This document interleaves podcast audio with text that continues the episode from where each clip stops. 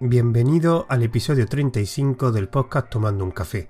Mi nombre es José Jiménez y hoy hablaré sobre formación. Pero antes de empezar con el tema principal me gustaría hacer un pequeño agradecimiento. Eh, participé el lunes 18 de junio en el directo de YouTube del podcast de Mosquetero Web, donde tratamos el tema de alternativas para la Raspberry y la verdad que mm, por diversas circunstancias tuve poco tiempo, llegué tarde y tuve que, irme porque me reclamaban en otro sitio. Pero aún así me gustaría dar las gracias a Pedro por haberme invitado otra vez. Recomiendo escucharlo porque era muy interesante. El otro invitado Samuel también es una persona muy interesante, con mucho conocimiento. Para aquellas personas que le interesen conocer alternativas a la Raspberry y otros temas relacionados con los Raspberry, os recomiendo que escuchéis ese vídeo que está en el canal de YouTube de, Pedro de, Mosquetero Web, que lo pondré en las notas del programa. Y ahora empecemos con el tema principal. He dicho que iba a hablar sobre formación, pero en este caso sobre un formato de, formación que se me ocurrió hablando con mi compañero del podcast de Radio Dev, eh, Daniel Primo, en relación a unos premios de unos cursos que estaba que, quería dar en, o que estaba dando en su podcast, un podcast que recomiendo, que se llama Web Reactiva, podcast sobre programación. Y ese formato que se me ocurrió, que, yo nunca lo he visto, un formato de mini curso, donde me gustaría primero dar una pequeña explicación del formato y después el formato, decir las partes que consta y después adelante, después ya cada una de ellas, pues digamos por qué se me ocurrió y, y da un poco más de una explicación más detallada a cada una de las partes que consta ese formato. El formato consiste en unos mini cursos que creo que más de 5 horas no deberían ser, como mucho 5 horas, y que estarían enfocados a cosas concretas, no a cosas muy genéricas, como por ejemplo una instalación de WordPress, o mis primeros pasos en el lenguaje X, o mis primeros pasos en el framework Y. No, cosas muy concretas. Por ejemplo, de una librería, por una determinada funcionalidad. O por ejemplo, mm, una cómo se hace un formulario con esta librería. Algo muy concreto que se pueda englobar en esas máximo 5 horas que he dicho antes.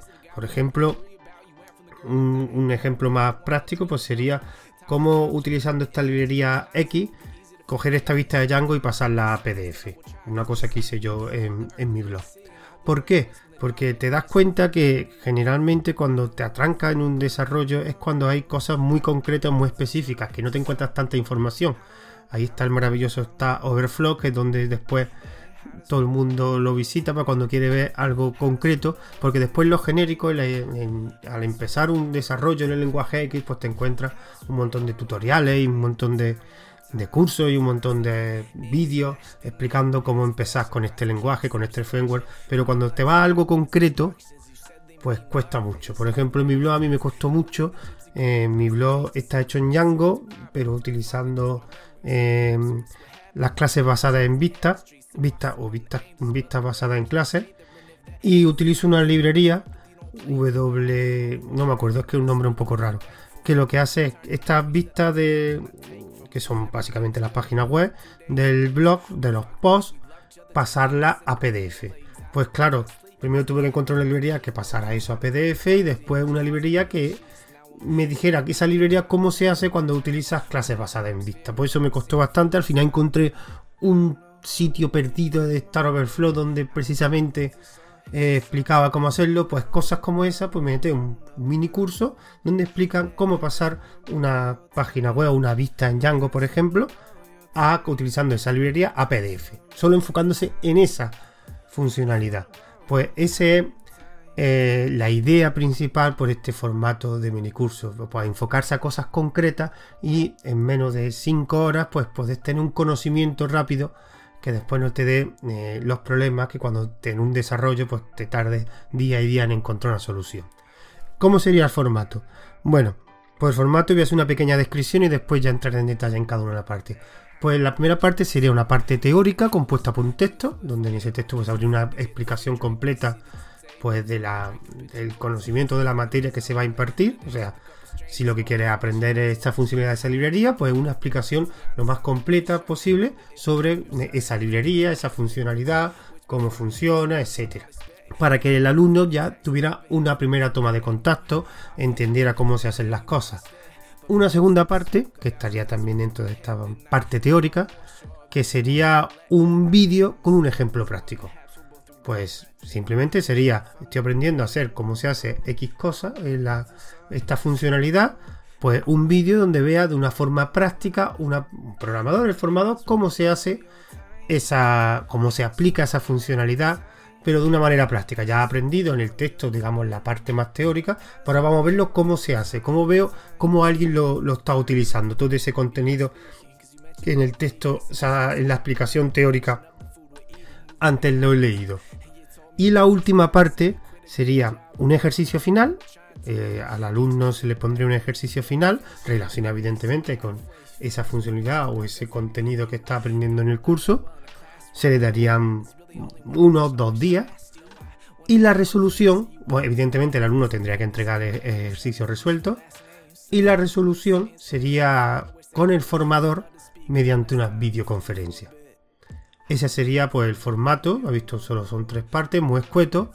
Y ahora pues vamos a, cada una de las partes porque se me ocurrió y da un poquito de, una explicación más detallada. La primera parte, la parte teórica, ¿Por qué he escogido un texto? Porque yo principalmente cuando va, a adquirir un conocimiento nuevo, algo que no sabe y quiere aprenderlo, para mí, y quien ya me escucha en otro, en otro audio que he hablado en este podcast sobre formación, para mí lo mejor es un texto, un buen texto donde explique todos los detalles de ese conocimiento. Es la mejor forma de entrar en detalle ese conocimiento aparte el texto después lo puedes revisar, lo puedes subrayar, lo puedes remarcar, lo puedes anotar, puedes hacer mil cosas con el texto, ya sea en papel o con un PDF, con, con las herramientas, con los visores PDF que hay que te permiten hacer muchas cosas con el texto. Entonces, es la mejor forma de entrar en detalle y las explicaciones suelen ser bastante mejor que grabándolo en un vídeo o escuchándolo en un audio. Y aparte, lo que comentaba antes, principalmente porque un texto es muy revisitable. Puedes releerlo completamente o irte a esa parte específica que quieres recordar, digamos. Después el ejemplo práctico, y aquí he escogido el vídeo porque un vídeo es la mejor forma de ver cómo lo que tú acabas de leer, pero no sabes muy bien cómo se aplica porque tienes que después aplicarlo tú por tu cuenta, por verlo como alguien lo aplica, alguien que ya sabe, eh, ya tiene ese conocimiento, verlo de forma visual cómo lo hace. Y encima evidentemente pues dando sus pequeñas explicaciones de lo que de lo que está haciendo en pantalla. Pues ya tiene un digamos un aspecto más visual de ese conocimiento con lo cual eh, sirve como para refuerzo para la tercera parte que sería pues el ejercicio final. ¿Por qué un ejercicio final? Porque realmente al final para que aprenda el, el alumno tiene que ponerse él. Y salvo que lo fuerce a ponerse él, mm, generalmente aprendemos los cursos y después nos reforzamos cuando estamos aprendiendo esa cosa, después no nos ponemos nosotros a hacer ejercicio, no nos ponemos a practicar, solamente cuando nos haga realmente falta. Y si estás en un curso, lo suyo es también que tenga algún ejercicio que te haga pensar, que te hagas pelearte con ese, y que te haga pues ese conocimiento tenerle ya de una manera más práctica, ve algo práctico. Si el ejercicio te lo dan, digamos, ya hecho, pues más, mejor para ti, ya no tienes que pensar qué es lo que quiero hacer. Evidentemente, esos ejercicios los tiene que poner el, formador y tienen que ser ejercicios que tampoco sean muy extensos. Recordad que son mini cursos, pero que le haga, sean, no sean extensos, pero tampoco sean demasiado cortos o fáciles que sea que le permita, digamos, aplicar todos los conocimientos que ha adquirido en las partes anteriores, pero que no sea tampoco muy largo. Por eso he dicho que al principio, cuando he dicho una la primera explicación, que sería pues darle dos días para, para que hiciera ese ejercicio, que le diera tiempo de sobra en esos dos días ese ejercicio. ¿Y por qué la resolución, resolución, final con un formador mediante videoconferencia? Porque últimamente estoy viendo que en los cursos la faceta de formador se está volviendo en, como formador de forma, digamos, más física. De una, pues como unas, la estamos viendo como a la reserva. Porque ya todo se hace básicamente por vídeo o por texto donde el formador realmente no lo ves, no puedes hablar con él, no lo ves. Ves a un vídeo donde no hay interacción y un texto tampoco hay interacción. Entonces, si tú realmente cuando quita esa parte de formación es una parte del formador de, digamos, de dentro de la formación quita no tienes comunicación con un, con un formador, aunque sea para resolver dudas o como en este caso para ver cómo con una resolución, digamos, del ejercicio, pues pierde ese conocimiento que tiene que el formador, que en una conversación es más fácil que, el alumno lo adquiera.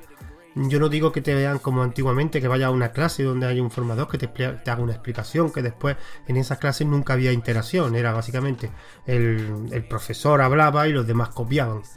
Pero hombre, se podía preguntar dudas, había ejercicio, había cierta comunicación. ¿Y por qué una videoconferencia? Porque mi idea es si eh, le has dado un ejercicio al, al alumno, el ejercicio pues va a aplicar una solución, seguramente una solución personal.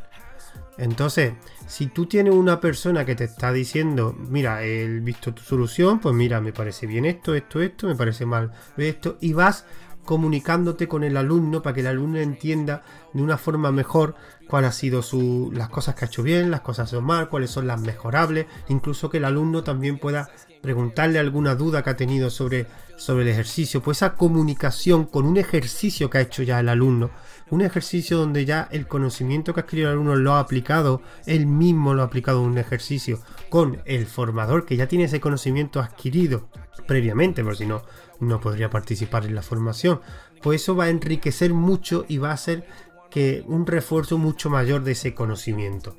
Claro, todo esto tiene que ser en un periodo corto de tiempo. No sé si esto aplicarlo en un curso de 30, 40, 50, 60 horas sería muy práctico. De, hecho, la incluido, salvo el, el, tiempo que se le da para resolver el ejercicio, son, digamos, esas dos días, pues todo lo demás pues tendría que estar englobado como máximo en 5 horas, tanto el vídeo como la parte teórica como la videoconferencia que tengas con el alumno.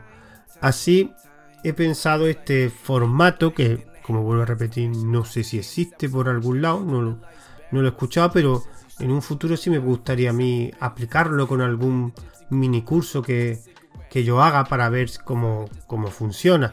Claro, mm, lo que habría que tener en cuenta son dos cosas. Hacer un mini curso de algo muy concreto.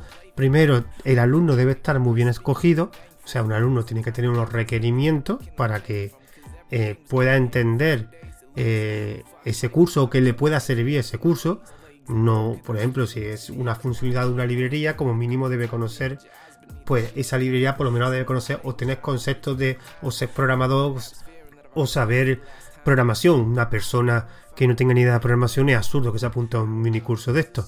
Evidentemente el formador tiene que tener ese conocimiento que va a impartir en este mini curso, al ser tan pequeño y al tener también con una videoconferencia, una charla con el alumno sobre un ejercicio que ha hecho el alumno, tiene que tener un conocimiento muy bueno de ese de esa funcionalidad que se vaya explicado, de esos conceptos que se vayan a impartir, con lo cual el alumno tiene que tener un requerimiento previo, no cualquier alumno pueda participar en el curso, sino debe tener un conocimiento previo y el formador tiene que tener un conocimiento profundo de la materia a impartir, si no, no tiene mucho lógico tener un curso de 5 horas porque el alumno no se enteraría y el formador no se explicaría bien. Hacer un curso tan comprimido tienen que estar los dos, tanto el alumno, esos requisitos el alumno y el profesor sería tendrían que cumplirse pero sobradamente. Así que con esta pequeña reflexión o esta pequeña explicación de, de formato de, de, de formación, que si alguien, por cierto, lo ha visto, que me lo diga porque me gustaría verlo.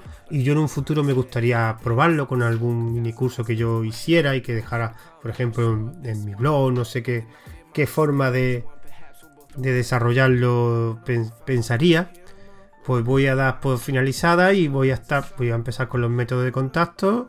Recordar que hay un correo electrónico para este podcast que es tomando un café arroba donde ahí podréis sugerencias, preguntas o cualquier comentario sobre, sobre el podcast, los audios del podcast. También una cuenta de Twitter que es arroba tomando guion bajo un guion bajo café.